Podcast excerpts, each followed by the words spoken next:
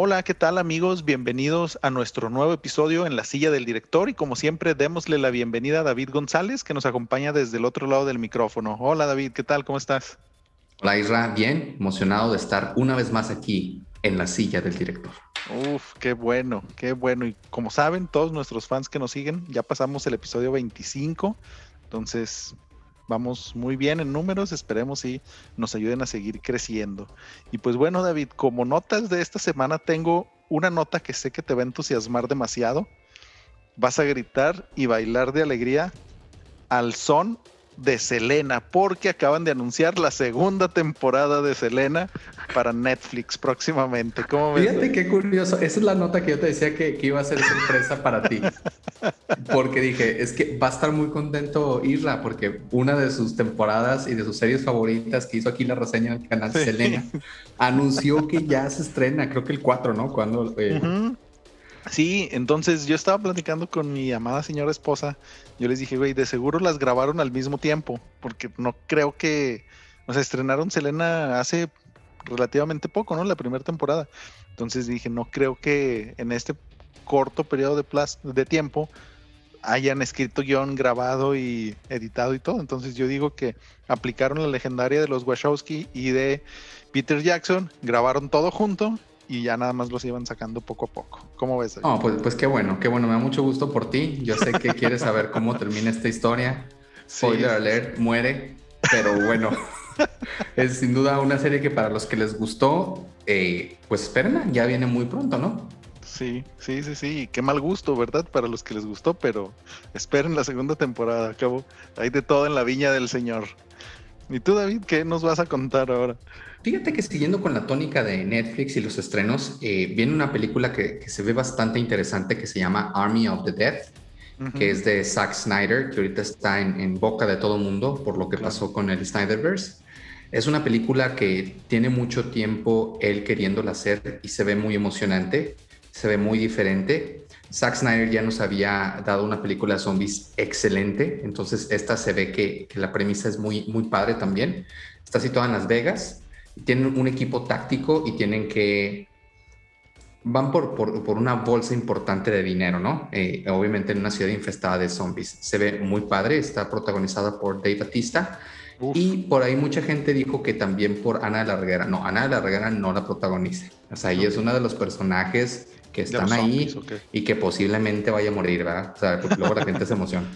Entonces, eh, no se la pierdan, amigos. Por ahí se va a estrenar el 21 de mayo en Netflix. Oye, ¿y qué opinas? Porque ahorita esta trama que me la ibas contando me suena muy similar a alguna de las películas que ya habías comentado con anterioridad, que es Train to Busan, la versión 2, sin sentido y sin Busan y sin trenes, creo, ¿no? Porque está en una isla.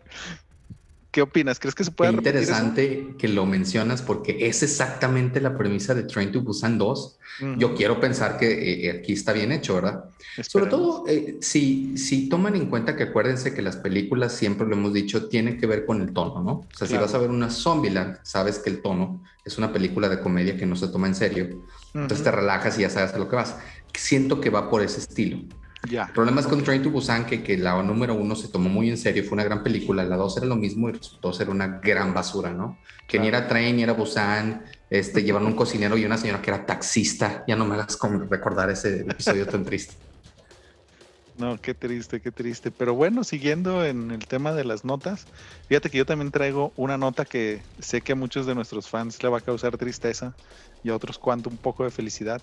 Pero el chiste es que ahora esta semana el príncipe Felipe, falleció, ¿no? O sea, yo tenía ahí una apuesta que sí llegaba a los 100 años y se quedó como unos 2, 3 meses corto. Entonces, por ahí dicen que la competencia se intensifica entre Chabelo y la reina Isabel, a ver quién se va a alzar en el trono del ser más longevo. Y la razón por la cual traigo este tema es porque en el episodio 13 y 14 estuvimos platicando sobre eh, La Corona de Netflix también, la temporada 1 la 4, y en ese momento platicamos tú y yo que de qué tratarían las nuevas temporadas, ¿no? Entonces, muy probablemente, aparte de todo el escándalo de este güey que se separó de la familia, que ahorita no me acuerdo quién es, y su famosa entrevista con Oprah, yo creo que muy probablemente vamos a poder ver esta trágica muerte al final de alguna de las temporadas. ¿O qué opinas, David? Oye, sí, totalmente. Y, va a ser súper interesante ver el regreso del príncipe Harry. Eh, súper incómodo después de esa entrevista que tuvo. Obviamente tiene que ir al, eh, al funeral de su abuelo. Entonces va a ser muy interesante ver cómo, cómo pasa eso, ¿no? Y bueno, pues una sorpresa para todos, ¿no? Tan sano que se veía el señor. En la última foto que subieron en el auto, pues se veía lleno de vida. Yo pensé que se estaba preparando para Army of the Dead o algo así, ¿no? Digo, porque ya iba muy, muy con el look. Qué niveles de longevidad de esas personas, qué bárbaros. O sea, 100 años y la reina también, o sea, va para 200, qué bárbaros. Sí, sí, sí, sí. Este, pues bueno, una noticia triste para la familia real y todos los fans, que sabemos que David no es muy fan de la familia real. Oye, y en una nota conjunta que tenemos al final, otra nota triste para hombres y mujeres por igual, el único ser que, que, es sexy para hombres, mujeres, ranas, peces. Henry Cavill, eh, por ahí subí unas fotos, primero con, con una cara tapada de su novia y todo el mundo enloqueció y ya salieron unas fotos de, de, ella que está jugando ajedrez. No se alcanza a ver muy bien, pero todas las mujeres se le fueron encima diciendo que, que, era muy fea y que no era merecedora del amor de Henry. Y todos los hombres también. Pero pues bueno, os digo, pues sería muy difícil que aunque pusieras a, no sé, a Emily Ratajkowski o a Scarlett Johansson o lo que sea, pues ninguna llegaría a los niveles de belleza de ese señor. Con que sea feliz mi Henry, fíjate. Porque él es geek, él es The Witcher él es Superman, él eh, arregla computadoras, lo hace todo bien güey, entonces déjenlo que sea feliz, ¿no? Sí, y fíjate que, o sea, unado con ese tema que dices que hace todo bien, digo, mi comentario es no homo, pero creo que ha sido el que mejor bigote ha llevado en el medio del espectáculo en los últimos años, ¿no? Ese impresionante bigote en eh, Misión Imposible, que fue el que arruinó todos los, los reshots de, de Justice League, gracias a Dios, porque sin eso no hubiéramos tenido eh, el Snyder Cut. Un bigote no causaba tanta conmoción desde Tom Selleck, ¿no? Exacto. Sí, sí, sí. Pero bueno, sabíamos que solo era cuestión de tiempo, ni modo. Guarden un minuto de silencio en sus casas, amigos, por favor. Así será, así será, amigos. y pues bueno, David, ya pasando de lleno ahora sí a lo que realmente nos trae a esta silla el día de hoy. Fíjate que quiero contarte de una extraordinaria serie que tú ya habías hecho mención en el pasado. Ahorita te digo qué episodio. Pero eh, ahora no voy a empezar con una pregunta porque revelaría todo, toda la trama, ¿no? Pero estoy hablando de la serie de The Good Doctor, que acaba de estrenar su cuarta temporada. Eh, no sé, hace dos, tres días, bueno, la semana pasada, principios de abril, porque no sé cuándo nos estén escuchando, pero principios de abril, acaba de estrenar su cuarta temporada en Amazon Prime. David, ¿qué opinas de esta serie? ¿Te gusta? ¿La has visto? Que sí, es una de mis series favoritas. Bueno, me atrevería a decir que es mi serie favorita de doctores. No soy muy asiduo a ver ese tipo de series. Por ahí hablé de una, de una eh, serie de doctores que se llamaba eh, New Hospital. Amsterdam. Ajá, New Amsterdam. Buena serie. Sin embargo, esta es mi serie favorita, ¿no? Este, porque la actuación de, de del principal, del principal character es increíble. Mucha gente dice que incluso el tipo está como que realmente tiene, por ahí un problema, ajá, y por eso se le hace tan fácil, pero sí, su actuación es muy impresionante, la verdad. Es una serie que te atrapa, eh, habla de temas muy padres, eh, eh, hablando de los doctores, y, bueno, no, no quisiera arruinar tu, tu reseña para que nos cuentes un poquito más de qué va. Sí, mira, The Good Doctor es una serie creada por David Shore y Daniel Dai Kim, que este güey, este último güey tal vez no suene mucho, pero todos los que somos fans de Lost es el coreanito que no sabía hablar inglés en la serie, ¿no? Y es muy interesante que él esté como productor de esta serie porque está basada en una serie del mismo nombre que viene de Corea del Sur, del 2013, donde básicamente... Qué buen dato, eh. Sí. Y, o sea, esto se conjunta con lo que veníamos diciendo prácticamente desde el primer episodio, ¿no? O sea, esta apertura a experimentar cines, series y contenido de otras latitudes es muy bueno para todos los involucrados, ¿no? Y el personaje principal eh, se llama Sean Murphy y es interpretado de una manera magistral, creo yo, por Freddie Highmore, que tal vez lo recordarán por papeles como ser Charlie en Charlie la fábrica de chocolates y también ser Norman Bates en la serie de Bates Motel, que también ya les hablamos al respecto. Oye, me encanta que, se use ese rolling gag desde los Simpsons, ¿verdad? De con Club, de que tal vez lo recordarán en películas como Sí, ya quedó para siempre. Oye, no, perdón por interrumpirte. De acuerdo, ¿eh? O sea, es un gran actor. O sea, en ese tipo de papeles. Eh, hay varias series que hablan de personas con autismo y creo que ninguno ha llegado para mí al nivel de interpretación de él. Sí, completamente de acuerdo. Y junto con él hay un cast de actores muy buenos, pero creo yo que poco reconocidos. Yo creo probablemente la persona más conocida es Aaron, bueno, el que del doctor Aaron Glassman, que es como el tutor de, de Sean Murphy. Y él es interpretado por el actor Richard Schiff, que tiene un papel muy pequeñito en Man of Steel. Y principalmente su carrera ha estado girando en torno a las series de televisión tipo CSI o cosas así policíacas, ¿no? Entonces, como les comentaba, acaba de salir la cuarta temporada y les platicaré brevemente sobre el argumento general, sin entrar en spoilers, porque es, es algo que tienen que ver. The Good Doctor nos cuenta la historia de Sean Murphy, un joven doctor que busca entrar en el prestigiosísimo Hospital San Buenaventura en San José, California. Sin embargo, nuestro protagonista es un poco diferente a los demás trabajadores del hospital, ya que tiene autismo y el síndrome del sabio.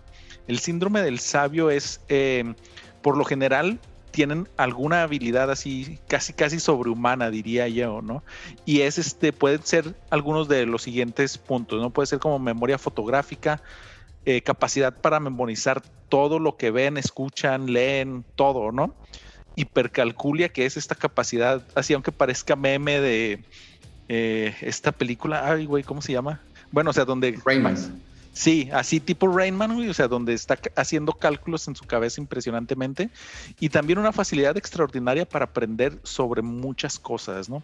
Entonces, esta historia nos toca este, esta trama de Sean Murphy, que es, un personaje con autismo y nos va contando, sobre todo en la primera temporada, eh, con saltos temporales entre su presente, donde él quiere entrar a ser cirujano de este maravilloso hospital y con flashbacks nos va contando la historia de su infancia, ¿no? O sea, cómo él era bulleado de niño por obviamente por ser diferente a la mayoría de los compañeros, cómo su hermano lo protegía y tenía una familia muy problemática.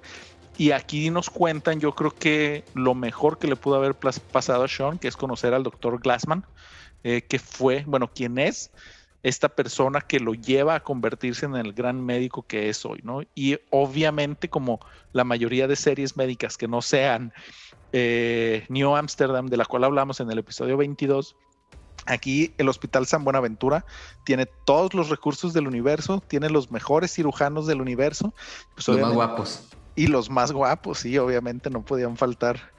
Y este, pues obviamente, como es el mejor hospital del universo, podemos ver los casos más extraños de esos que te aparecen uno en 100 millones de personas. Ellos tienen la bendición de que les va a caer ahí estos casos, ¿no? Y pues obviamente durante estas temporadas vamos viendo el aprendizaje de Sean Murphy a interactuar con tanto con sus pacientes como sus colaboradores, ¿no? Y hay un tema muy importante porque hay un doctor que en la primera temporada se opone a que Sean eh, entre a trabajar en este hospital, obviamente porque no sabe cómo pueda reaccionar una persona con autismo ante situaciones de alto estrés. Y podemos ir viendo episodio a episodio cómo esta percepción se va cambiando, ¿no? Y la verdad es una trama maravillosa porque, o sea, aparte que ves temas médicos muy, muy interesantes que, para los que no sepan, yo estudié medicina un semestre hace siglos y la verdad es que me sigue llamando mucho la atención todos estos temas. Pero esto aparte con todo el drama que le meten, con la excelente interpretación de eh, Freddie Highmore, que yo insisto, David, que sí ha de tener, o sea, así que tú digas como que muy normal no es, ¿no? Pero, pero sí, maravillosa serie. Muy, muy recomendada. David, cuéntanos, ¿qué, qué opinión tienes de esta serie? Fíjate que sí, muchos puntos muy importantes, una gran serie la que traes el día de hoy a la silla del director. Coincido contigo en, todos los puntos.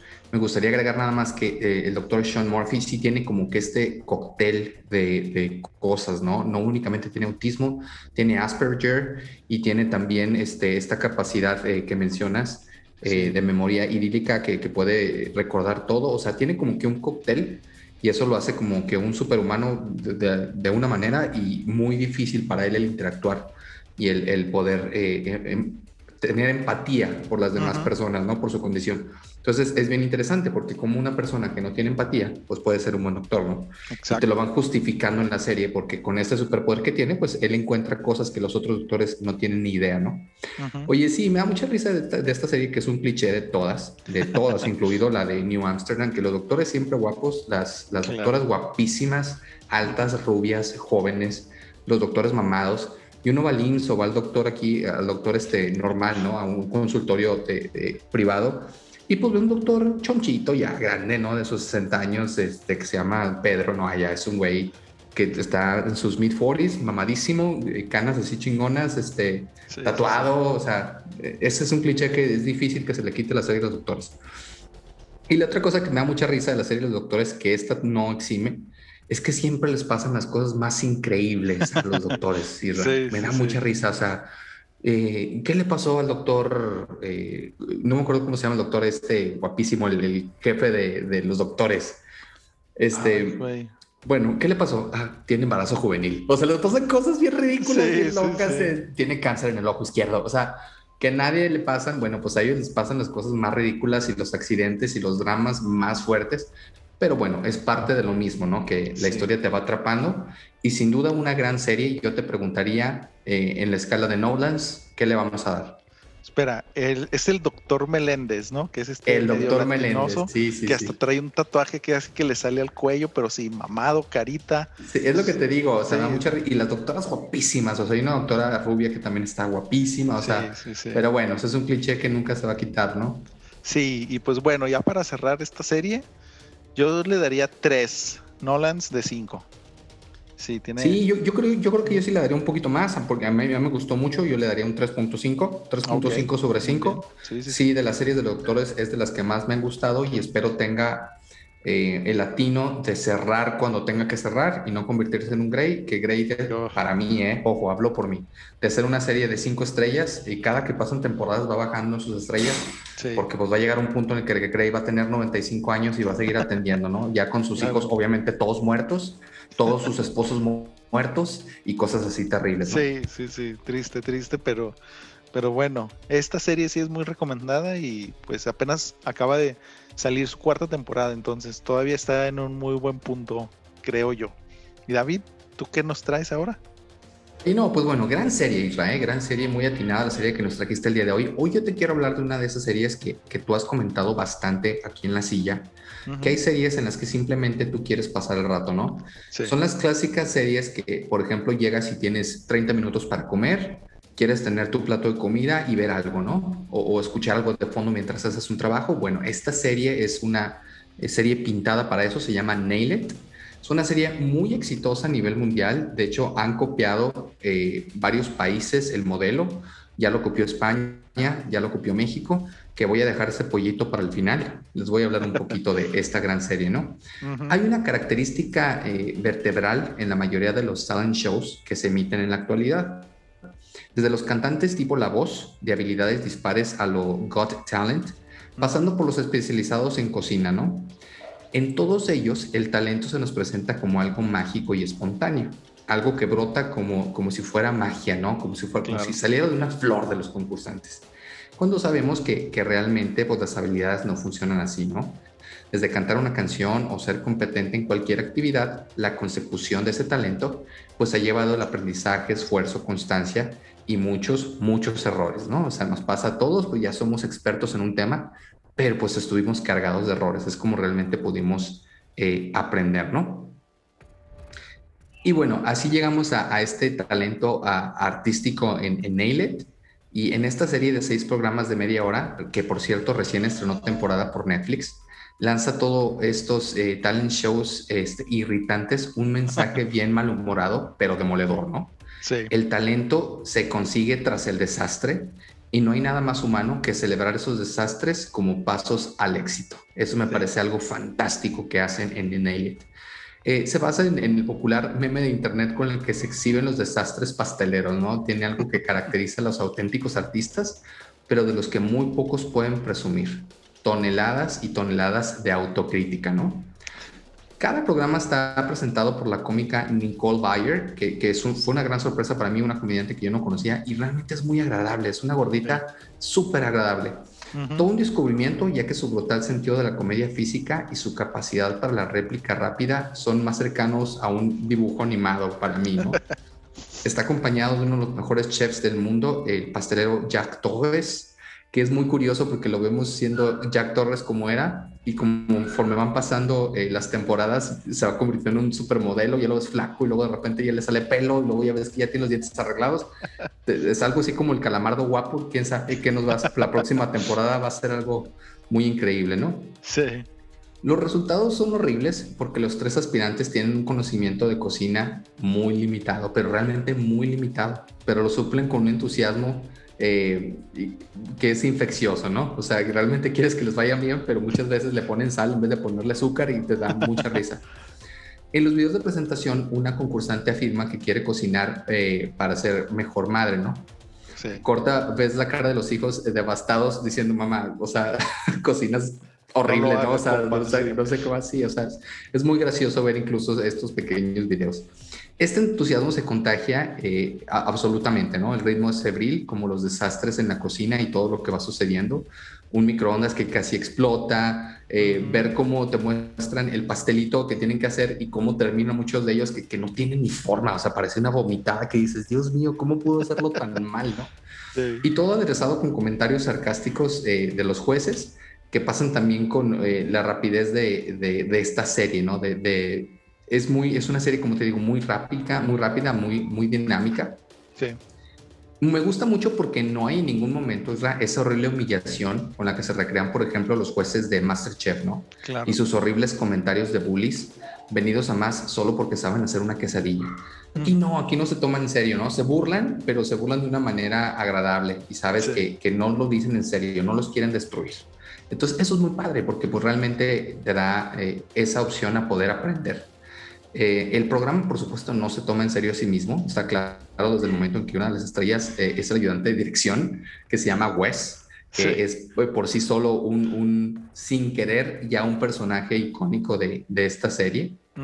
y, bueno, ya quisiera acabar con, con esto diciendo que es una de las series, yo diría, más importantes que ha hecho Netflix de cocina en todo lo que tiene eh, Netflix, ¿no? O sea, su nivel de rating, su nivel de aceptación y que incluso lo hayan eh, podido replicar otros países, pues nos habla del gran éxito que tiene.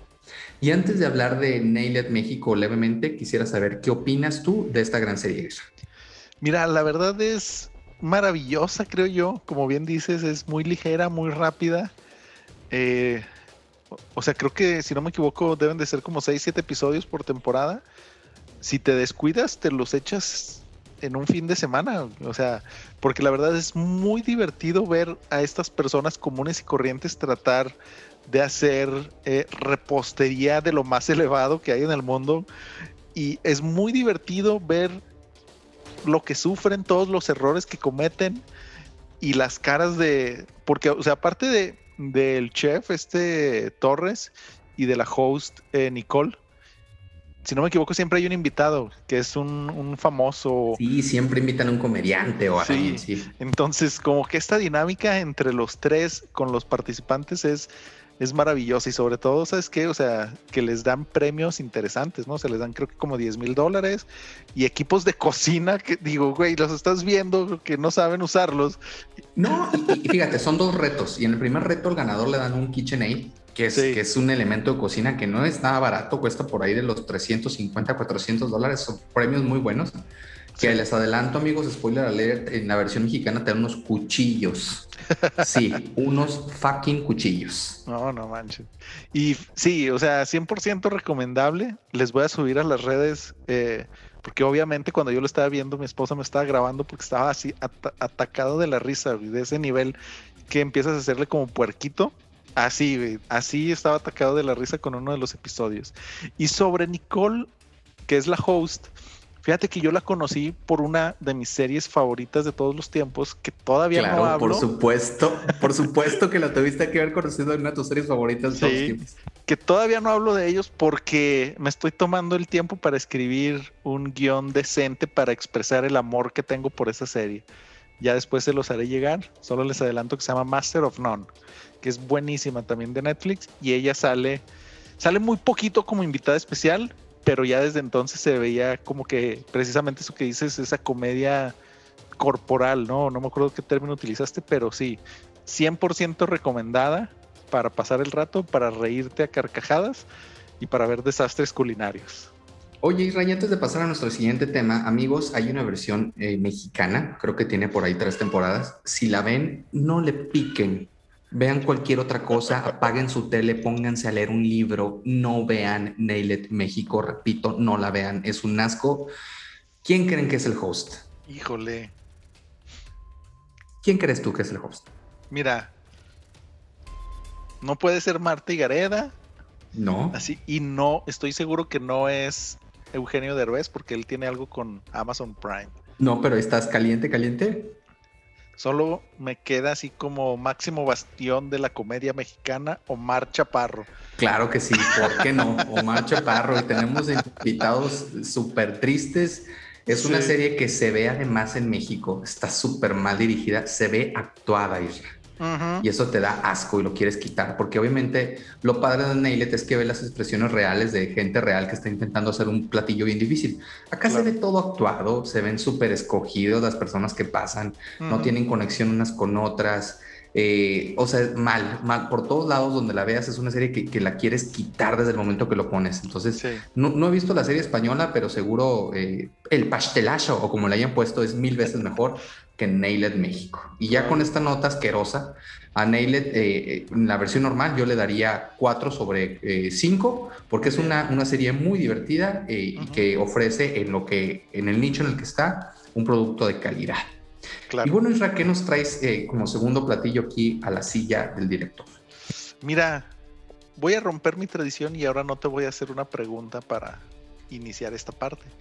Pero quiero platicarles también de una película muy buena que, si no me equivoco, también acaba de salir en, Netflix, eh, que estaba estimada para estrenarse para el 10 de mayo del año pasado, el Día de las Madres del año pasado en Estados Unidos y pues obviamente por las circunstancias en las que estamos se fue retrasando, retrasando, retrasando y al último decidieron lanzarla, si no me equivoco, en Estados Unidos salió en Hulu y acá a México la trae Netflix hace creo que salió hace como una semana o dos semanas. Y estoy hablando de una película que se llama Run o Corre, ¿no? No sé cómo la, puedan buscar. Pero está escrita y dirigida por Anesh Shaganti. Y él es con. Esta, si no me equivoco, es su segunda película. Y su debut fue una película que se llama Searching, que es también un thriller muy emocionante que salió en 2018. Entonces, como que esto ya nos va poniendo un poquito en el tono, ¿no? Y se centra principalmente en dos personajes. Diane Sherman, interpretada por Sarah Paulson, que tal vez todos recordaremos por Ratchet, American Horror Story y un papel muy pequeño en 12 años de esclavitud. Y Chloe Sherman, que es su hija, interpretada por Kira Allen, que es su debut actoral de, de esta chavita, ¿no? Que tengo un dato muy interesante que más adelante se los voy ir platicando. Y el argumento es muy interesante. Obviamente no les puedo platicar mucho porque revelaría spoilers y quiero que entren a esta película con los menos spoilers posibles. ¿O tú qué dices, David? ¿O vamos con spoilers? Em, como gustes. Fíjate que es, muy curioso, amigos. Lo que les voy a decir es verdad, ¿eh? Y no crean que, esto es como los programas de Omar Chaparro mal escritos. Rey y yo pensamos tan similar que yo pensaba también hablar de esta película el día de hoy. Pero él y yo tenemos una regla que el que lo diga primero habla de la serie primero. Entonces, estoy de acuerdo con él. Es una, es una película bien interesante. Creo que está en el número 2 ahorita de Netflix o en el número 1. Y decide, como tú gustes. Yo, te, yo me subo en ese barco contigo. Si quieres eh, versión spoilers o sin spoilers. Mira, pues vamos platicando. Ya si se nos sale un spoiler, ni modo, están avisados probables spoilers. Entonces les cuento un poquito sobre el argumento, ¿no? Fíjate que todo empieza cuando Diane Sherman, interpretado por Sarah Paulson, está a punto de dar a luz a una bebé de manera muy prematura, por lo que pudiera poner en riesgo tanto su vida como la de la bebé.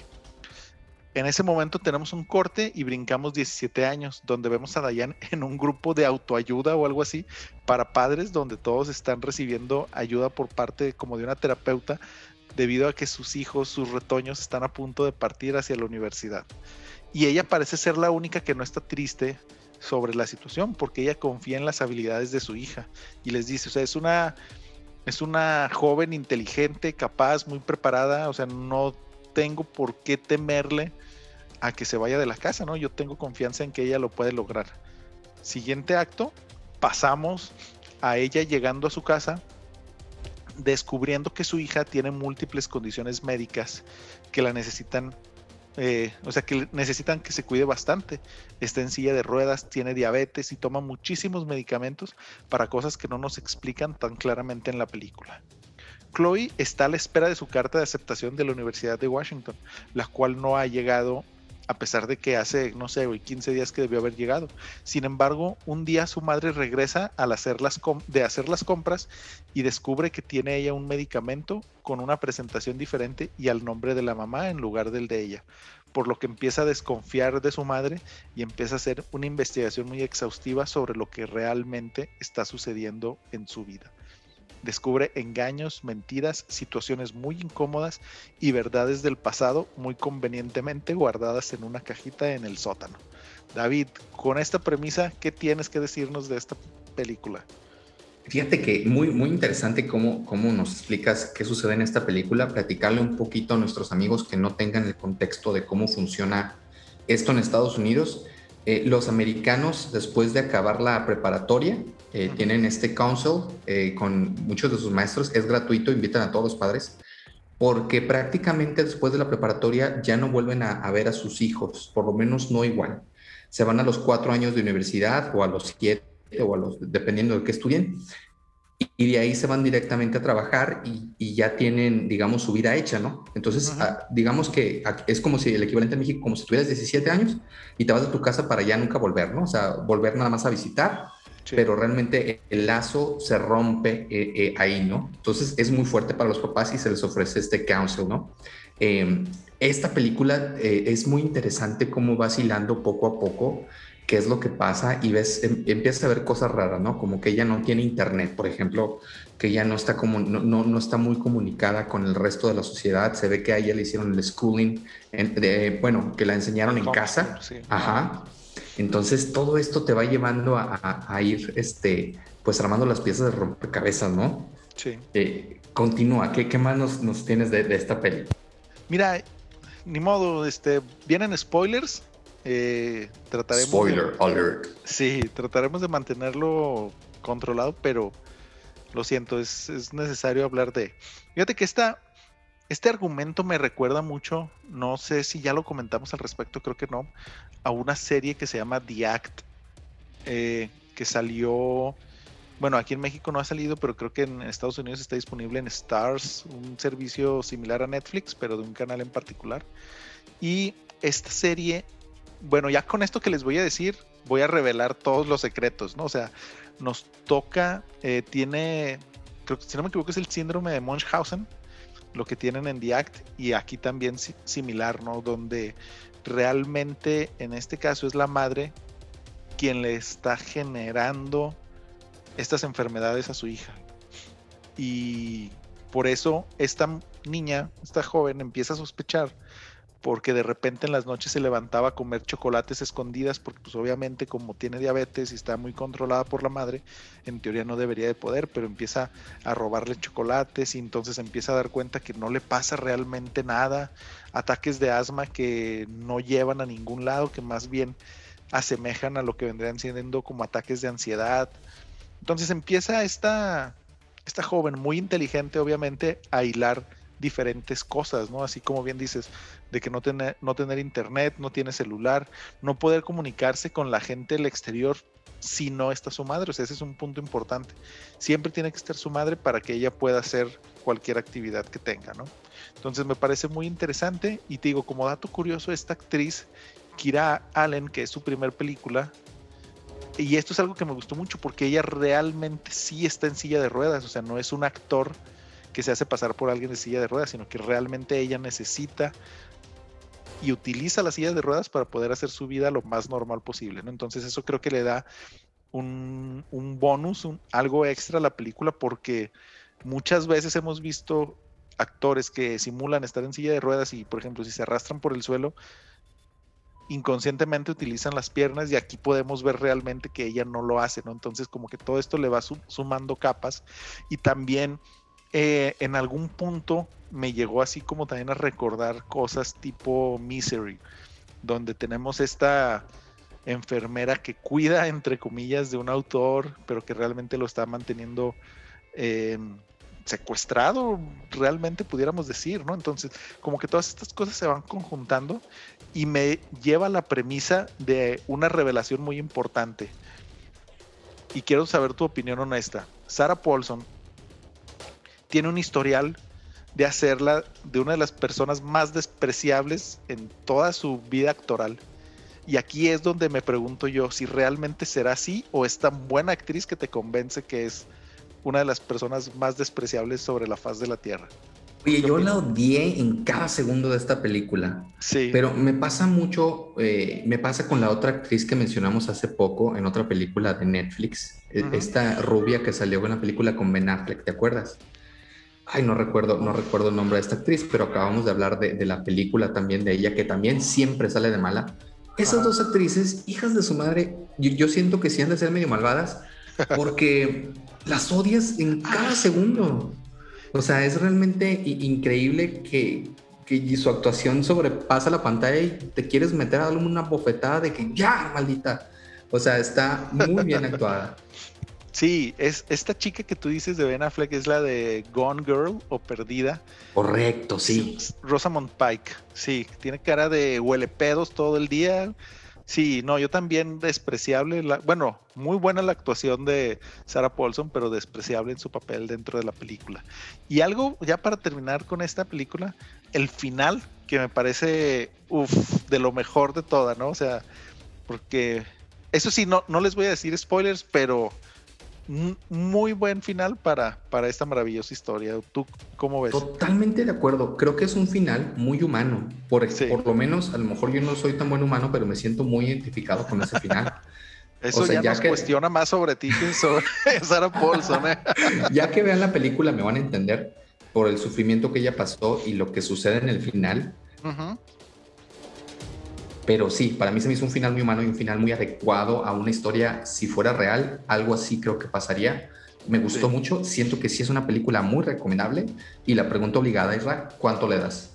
yo le doy cuatro Christopher Nolan de cinco. ¿Tú? De acuerdo, me voy también contigo. Este, cuatro sobre cinco, excelente. Sí, perfecto. Y bueno, David, para cerrar, ¿qué cosa tan interesante nos traes el día de hoy? Fíjate que para cerrar el día de hoy les traigo algo diferente, amigos. Hoy les voy a hablar de un anime, eh, uno de los animes más importantes de los últimos años. Yo me, diría, me atrevería a decir los últimos tres años.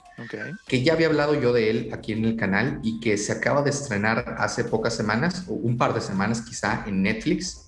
Les voy a hablar de la eh, grandiosa, porque no se me ocurre otro vocablo para mencionar de esta serie, Kimetsu no Yaiba o Demon Slayer, ¿no? Sí.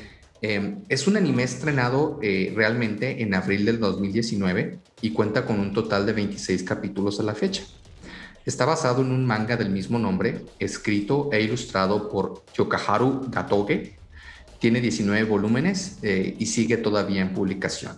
La historia nos centra en Tanjiro, un niño normal que vive con sus hermanos y su madre en medio del bosque. Ellos se dedican a, vender madera, ¿no? Okay. Un día Tanjiro se va, perdón, un día Tanjiro se va al pueblo para vender eh, carbón, carbón, algo extremadamente normal, pero cuando vuelve se encuentra su familia masacrada. Todos están muertos menos su hermana Nezuko. El único y pequeñísimo problema es que quien los mató era un demonio y Nezuko se transformó en uno. Tengamos en cuenta que este anime te presenta a los demonios como criaturas horrendas, cegadas por su propio apetito, cuyo propósito en este mundo es devorar a los humanos. Pero de alguna manera Nezuko logra conservar ciertos rasgos de humanidad. No quiere lastimar a su hermano y a ningún otro ser humano. Tras el encuentro con un cazador de demonios, Tanjiro y Nezuko emprenden una aventura para que la pequeña eh, Nezuko pueda recuperar su humanidad, ¿no? Aquí quiero hacer un paréntesis porque es una serie, eh, obviamente es, es anime, que te transmite la angustia de Tanjiro. O sea, e, esos primeros dos capítulos realmente te, te, angustian, o sea, te sientes desesperanza y sientes una gran tristeza por lo que le está sucediendo a Tanjiro. Y creo que es lo más importante que te transmite la serie, ¿no? La sinopsis de este anime es bastante básica y sencilla. Tenemos un protagonista joven cuya familia eh, fue brutalmente asesinado y ahora tiene eh, como meta matar cuantos demonios pueda y convertir a Nezuko en humana otra vez. Podríamos decir que es una mezcla entre Shinjeki no Kyojin y Full Metal Alchemist. Mm. No me odien eh, geeks, nada más estoy diciendo que tiene elementos de las dos. las bases para este shonen se forman rápido y de manera muy efectiva.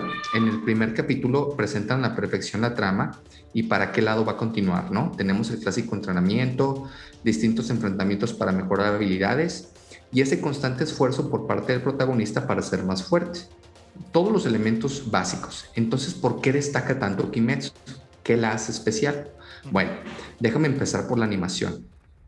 Eh, un Football es, el nombre del estudio encargado de, esta animación. Este estudio está a años luz, Isra, de sus competidores. Todo lo que hace es hermoso, fluido y con una paleta de colores sobresaliente de una manera espléndida Realmente es eh, increíble lo que nos muestra Kimetsu, o sea, véanla únicamente por la animación, si no les gusta eh, este tipo de series, es notable. Y Kimetsu no Yaiba, eh, obviamente es para mí la joya de la corona en lo que han hecho, ¿no? Imagínense 26 capítulos con la calidad cinematográfica. Es, sin exagerar, una de las mejores animaciones en serie que he visto en toda mi vida. Los combates son ultra fluidos, los fondos siempre se ven cuidados, si hay CG no se nota y hacen juegos de cámara con otro, que otros animes no podrían ni siquiera soñar con tener, ¿no? Este es un elemento central porque nos presentan un shonen dinámico, lleno de peleas, con una animación que vale la pena. A esto lo acompaña una banda sonora que está a la altura de la epicidad que propone, ¿no? En Kimetsu hay ciertos momentos donde la música cobra un protagonismo inesperado que de la mano con la animación crean momentos memorables. Eh, bueno, aquí quiero hacer un pequeño paréntesis porque sí hice una reseña eh, un poquito eh, intensa, porque puedes ver que me gusta mucho. ¿Qué opinas hasta el momento de esta gran serie? Mira, la verdad no la he visto. te voy a ser muy honesto, no la he visto. Sí me la tengo apuntada porque también mi hermano, que le mando un saludo a Jesús, me había, nos había pedido que habláramos un poquito de este y dije, bueno, como David es el experto y es su serie favorita de anime, vamos a dejar que él hable al respecto pero tiene cosas muy positivas, o sea, por lo que veo, eh, y como bien lo comentas, o sea, tiene elementos tal vez de algunas series ya conocidas para nosotros, pero todo esto, o sea, sobre la trama y cómo trata a los personajes, creo que le da ese punto extra, ¿no?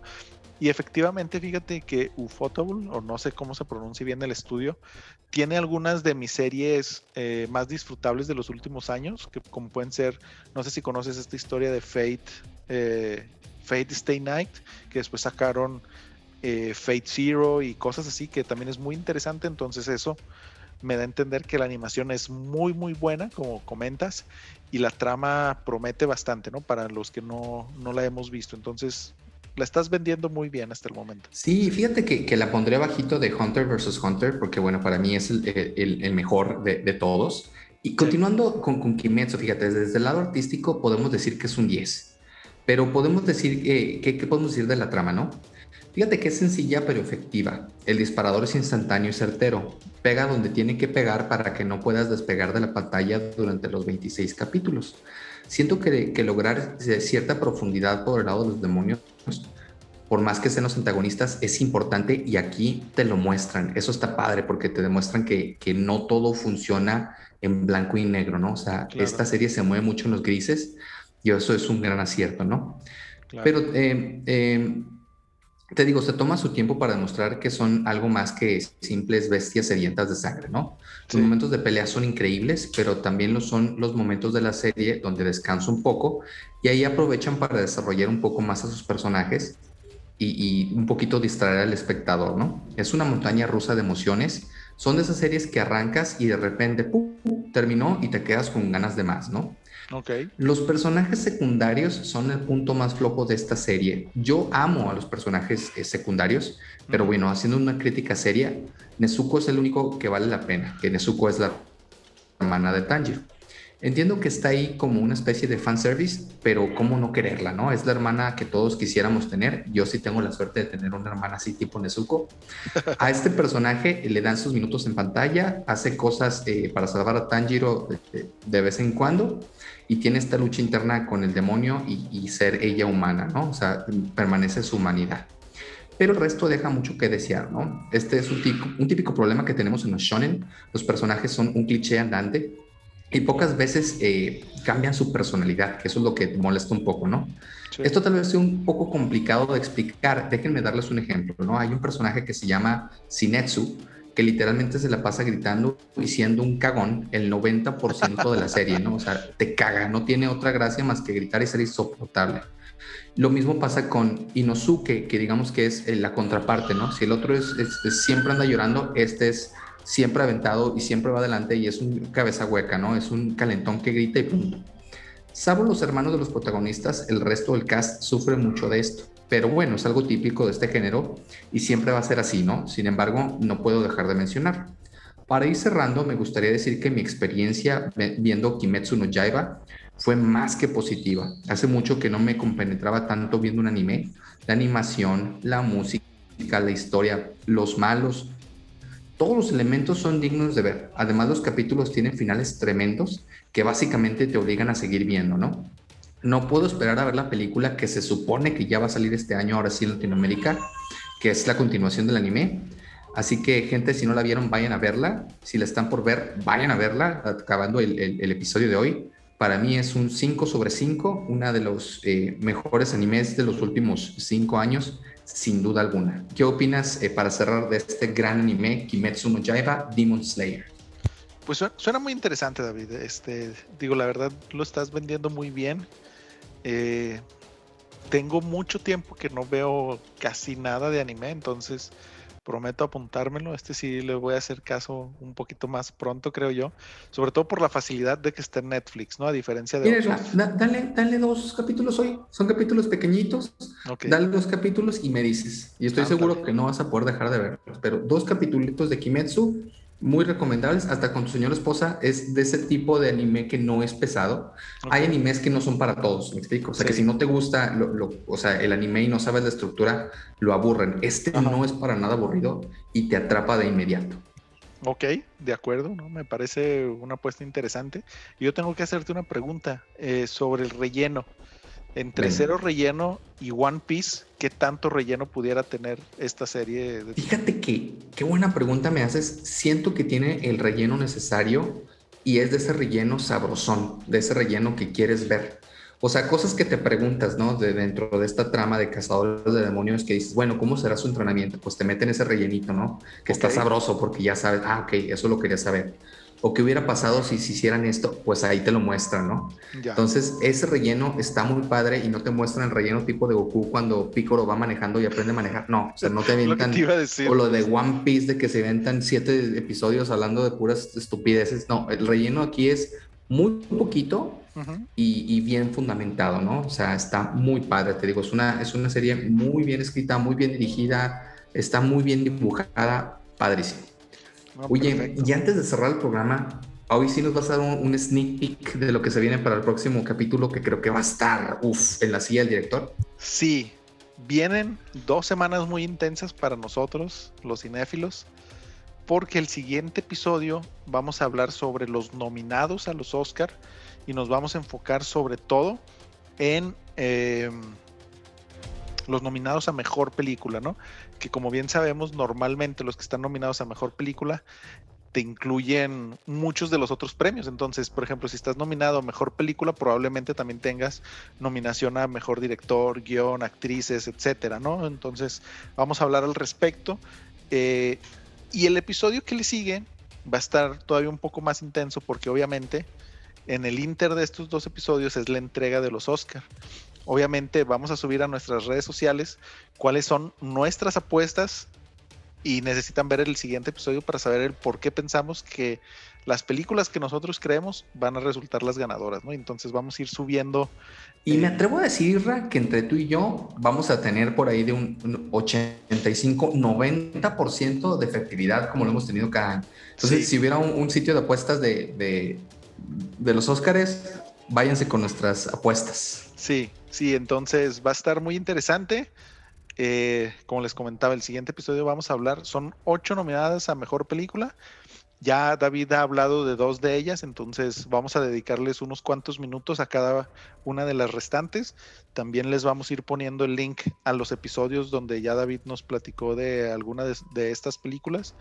Y el episodio que le sigue, o sea, del después de los nominados a los Oscar, lo vamos a grabar hasta después de la entrega para discutir todo lo que pudimos ver en la entrega de los Oscar, dar nuestra opinión a lo que estamos viendo y pues obviamente tirarnos en cara quién le atinó a qué, ¿no? Y esta, vamos a hacer un, un, un formatito para que puedan ustedes seguirnos y eh, apuntar cuáles son sus películas nominadas favoritas y lo vamos a poner en nuestras redes sociales para que obviamente nos sigan, lo puedan descargar y lo vayan subiendo el mismo día de la transmisión. Recuerden seguirnos en Twitter, Instagram y Facebook en la silla del director. Y David, ¿tú quieres aportar algo más? No, excelente. Todo lo que dijiste es, increíble. Por ahí tienen que elegir Capitán América o Iron Man, irse a uno de los dos teams. Va ganando Irra 2-1. Y, bueno, yo siempre se lo he reconocido que es, es, un grande del cine y, por eso estamos haciendo aquí lo que hacemos. Entonces, no se pierdan estos episodios que, que, son muy emocionantes, ¿no? Sí. Síganos en todas nuestras redes y yo me despido. Chao, muchísimas gracias. Y nos vemos en el siguiente episodio en la silla del director. Hasta luego, amigos.